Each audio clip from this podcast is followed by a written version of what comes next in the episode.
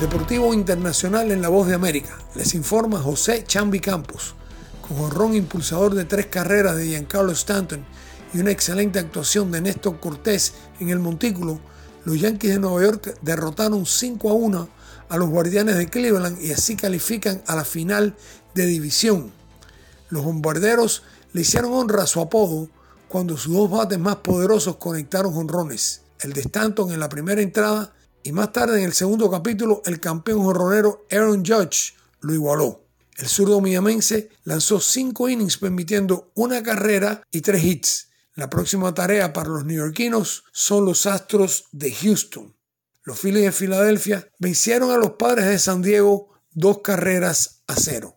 El lanzador Zach Wheeler estuvo espectacular permitiendo solamente un incogible sin anotación en siete innings de trabajo. La ofensiva estuvo a cargo de los sluggers Bryce Harper y Kyle Schwarber. Ambos conectaron batazos de cuatro esquinas. Los Phillies tomaron ventaja en la serie divisional de la Liga Nacional de un partido a cero. La temporada de baloncesto profesional NBA 2022-2023 comenzó con dos partidos. Los Celtas de Boston recibieron en casa a los 76 de Filadelfia y los vencieron 126 a 117.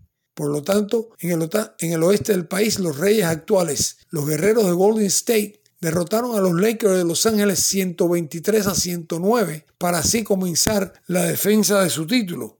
Los mejores anotadores del encuentro fueron LeBron James con 31 puntos por los perdedores y el centro Kevin Looney anotó 30 por los monarcas.